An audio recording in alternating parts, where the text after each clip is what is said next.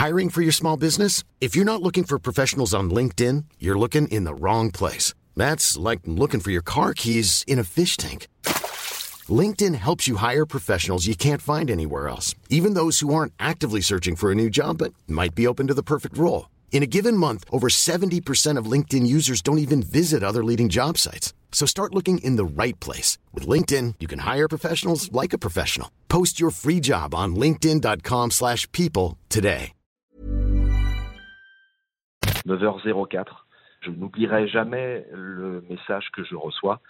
David, je viens d'avoir l'agent d'Emiliano, euh, Meissa Ndiaye.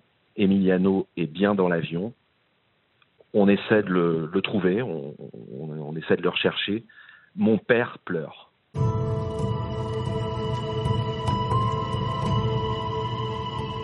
Bonjour, c'est Anne-Laetitia Béraud, bienvenue dans Minute Papillon. Aujourd'hui, nouvel épisode de notre série 20 minutes sport compris.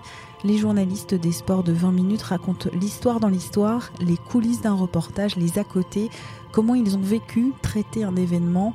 Épisode 3, la disparition d'Emiliano Sala. Retour sur cette disparition du footballeur italo-argentin Emiliano Sala. Il évoluait au FC Nantes. Il a disparu le 21 janvier 2019 en avion dans la Manche, au nord de Guernesey. Ce drame a représenté un moment exceptionnel à 20 minutes. Pour la qualité du travail, les premières informations vérifiées des journalistes de la rédaction locale de Nantes et le service des sports à Paris, les lecteurs nous ont fait confiance.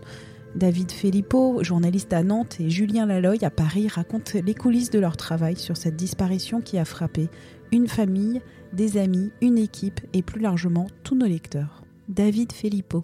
Ce mardi 22 janvier, il se trouve que je me réveille très tôt, il est 6h30 dans mes souvenirs et euh, comme je fais assez souvent le matin, je me connecte sur les réseaux sociaux et je vais sur Twitter et, en fait je, vois un papier qui m'interpelle, un avion de tourisme a disparu, un avion de tourisme entre Nantes, euh, qui devait faire Nantes à Cardiff, a disparu au-dessus de la Manche. Euh, et moi, j'avais vu la veille cette photo d'Emiliano Sala prise avec euh, ses anciens coéquipiers de Nantes. Il était venu leur dire au revoir la veille à la Jaunelière, au centre d'entraînement du FC Nantes. Et donc tout de suite, je fais le rapprochement. Finalement, j'envoie un, WhatsApp à, à, son agent, Meissa Ndiaye, et à Franck Kita, le directeur général délégué du FC Nantes en leur disant euh, est-ce que c'est normal ce qui se passe? Emiliano était à Nantes. Euh, il se trouve que le Franquita euh, me répond, mais ne comprend pas vraiment parce qu'il n'était pas au courant. Et c'est quand je le relance quelques minutes après, là il y a un grand silence. Euh, il me demande si je plaisante. Et je dis non, je ne plaisante pas. Euh, et là, pendant une demi-heure, silence radio. Et à 9h04, l'heure m'a marqué je reçois un message WhatsApp de Franquita. Comme je l'avais alerté, c'est normal, il, revient vers moi. Et là, je n'oublierai jamais le message que je reçois. David, je viens d'avoir l'agent d'Emiliano, euh, Meissa Ndiaye. Emiliano est bien dans l'avion. On essaie de le, trouver, on, on, on, essaie de le rechercher. Mon père pleure. Euh, je suis un peu abasourdi euh, parce que voilà, disparition d'un joueur de foot, c'est pas c'est pas commun.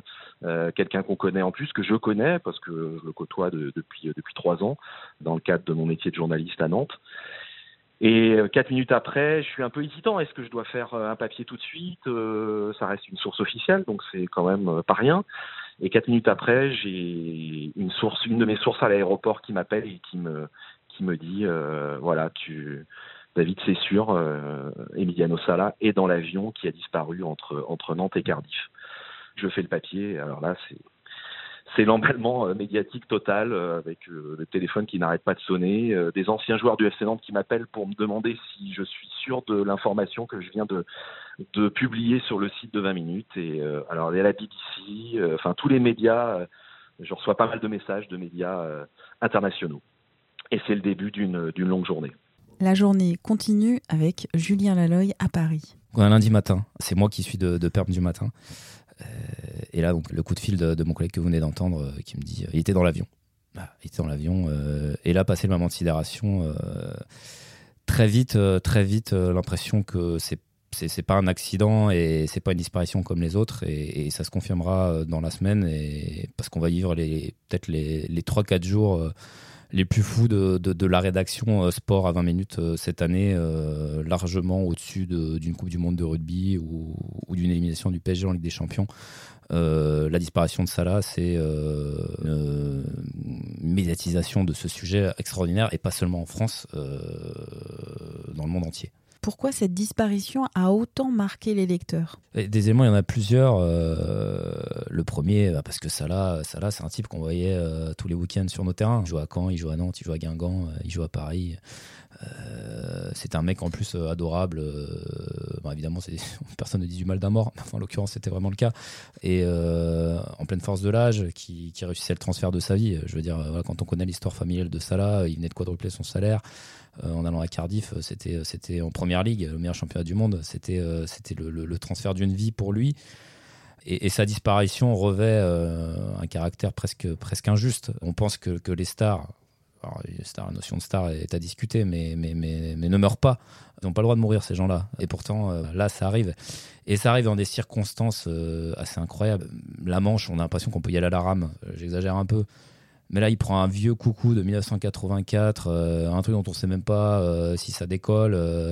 Euh, il faut s'y reprendre à plusieurs fois et c'est même pas normal. L'avion, il a, il a plus de 40 ans. Le pilote, le pilote il, y a, il, y a, il, y a, pendant plusieurs heures, il y a un doute sur ses capacités, plusieurs heures, plusieurs jours et encore aujourd'hui, un doute sur ses capacités à pouvoir assurer ce vol. Il n'avait pas forcément la licence, il n'avait pas forcément le droit de piloter la nuit. On est sur une zone archibalisée, voilà, entre la France et l'Angleterre, et en même temps, euh, il y a une forme de trou noir. Voilà, l'avion disparaît. Les moyens de recherche sont, artisanaux. On a vraiment l'impression, euh, encore une fois, de se replonger dans des crashs aériens euh, historiques. On pense un peu à la, disparition de, l'avion de Marcel Cerdan dans les Açores. Voilà, une époque beaucoup plus lointaine où, où les moyens de localisation et les moyens de transport étaient beaucoup plus compliqués.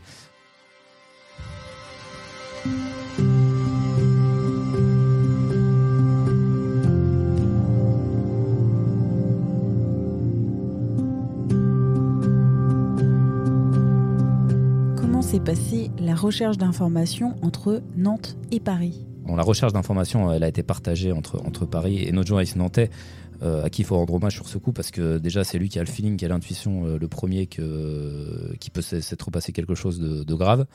Et, euh, et c'est lui qui est au contact bah, des joueurs de Nantes, de l'entourage, du club, des supporters, de, de tout ce qui se passe parce que finalement la, peine, euh, la sidération, elle est, évidemment partagée par beaucoup d'acteurs du, foot, des suiveurs, jusqu'à encore le monde entier. Maradona avait eu un petit mot à l'époque et d'autres. Mais malgré tout, c'est à Nantes, c'est l'épicentre. Euh, voilà, c'est là où il faut être. Et, euh, c'est là où on a, où on a des joueurs qui, qui, connaissaient très bien Salah, qui l'ont vu jusqu'à quelques heures avant, avant son départ pour Cardiff et avant qu'il prenne cet avion qui n'arrivera jamais à destination.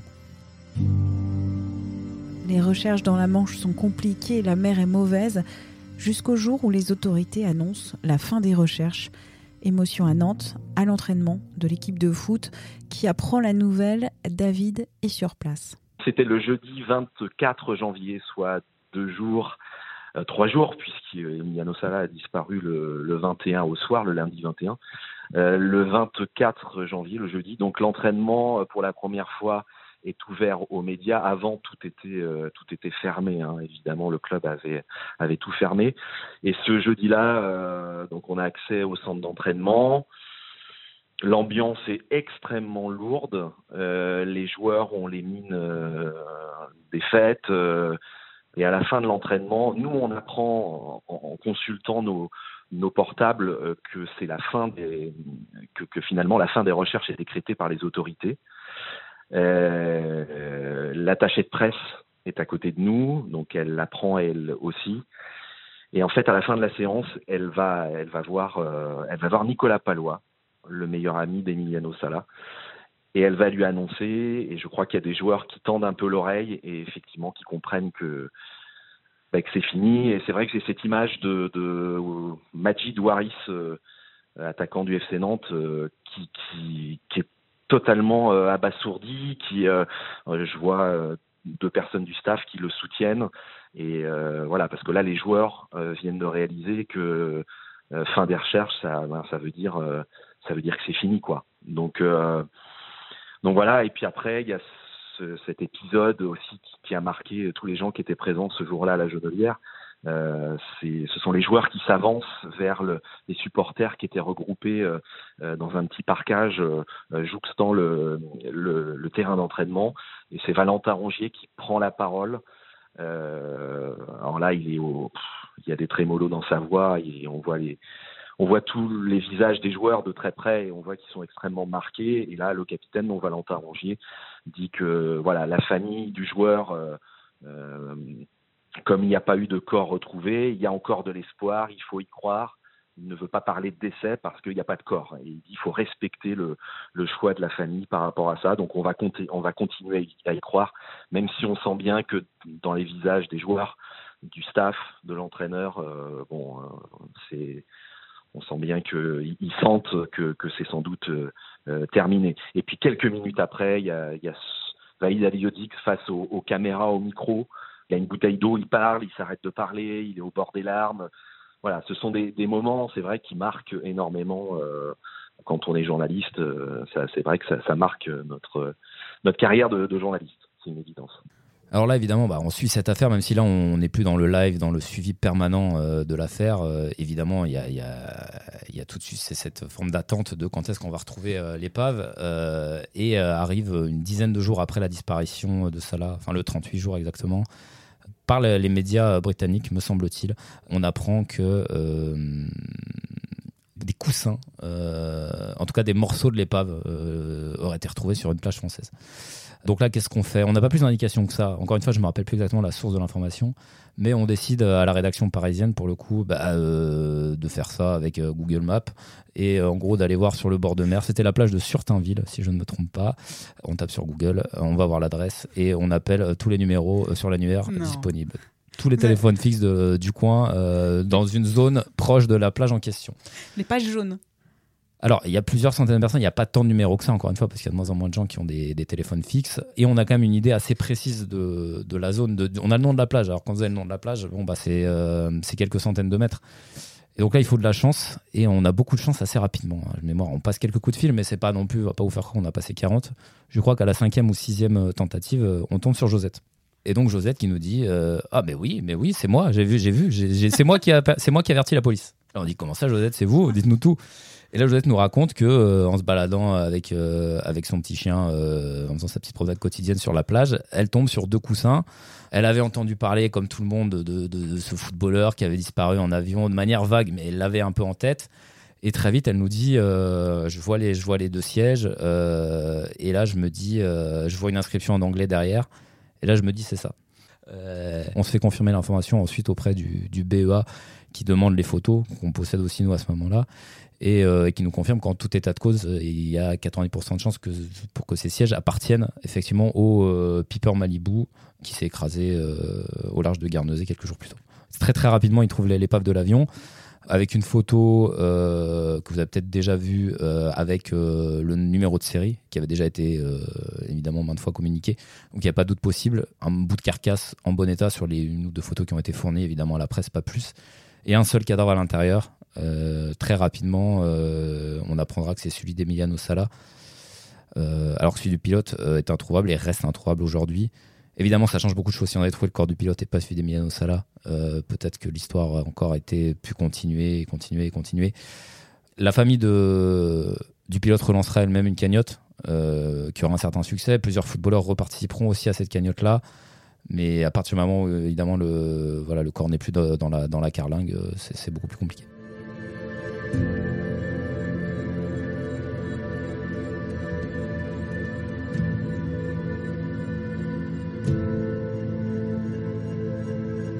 Découverte de l'épave, le corps d'Emiliano Sala récupéré, l'histoire va diminuer en intensité pour les journalistes. Alors là, pour nous, c'est un peu la fin de l'histoire, puisque là, euh, les canaux d'information deviennent euh, d'un coup beaucoup plus, euh, beaucoup plus rigides. Là, voilà, c'est le bureau d'enquête et d'analyse qui allait donner. Euh, le corps, lui, est rapatrié en Argentine après l'autopsie. Après tout ça, c'est qui va payer le, transfert du joueur? il avait coûté près de 20 millions d'euros à son club acheteur, qui n'a jamais pu en profiter et qui ne veut pas le payer. Et à Nantes, un an après, que se passe-t-il? Aujourd'hui, ben, on, entend toujours parler à chaque match, à chaque match du FC Nantes, à la neuvième minute, les supporters nantais entonnent une chanson en hommage à Emiliano Sala. Et cette chanson, je pense qu'elle finalement, elle a, elle est née lors du rassemblement Place Royale le 22 janvier, où il y a des supporters nantais qui ont commencé à, à chanter. Euh, il y a même deux chants pour Emiliano Sala, mais il y a un chant qu'on entend, euh, on entend souvent. C'est Emiliano Sala, Emiliano Sala, Emiliano, Emiliano, Emiliano Sala. Et euh, et il y en a un autre, c'est C'est un Argentin qui ne lâche rien. Emiliano Sala, Emiliano Sala, Emiliano Sala. Voilà, c'est ça. Merci à David et Julien. Minute Papillon, c'est un podcast original de 20 minutes à écouter et à s'abonner gratuitement sur toutes les plateformes de podcast. Vous pouvez nous évaluer en nous envoyant des petites étoiles, des commentaires. Et pour nous soutenir, vous savez, la meilleure manière, c'est d'en parler autour de vous.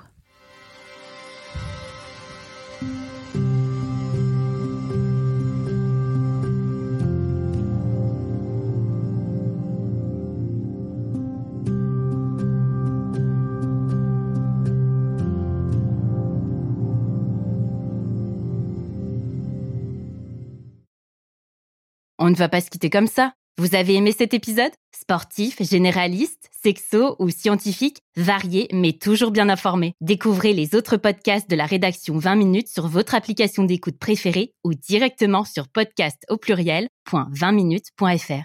Et merci de nous avoir écoutés.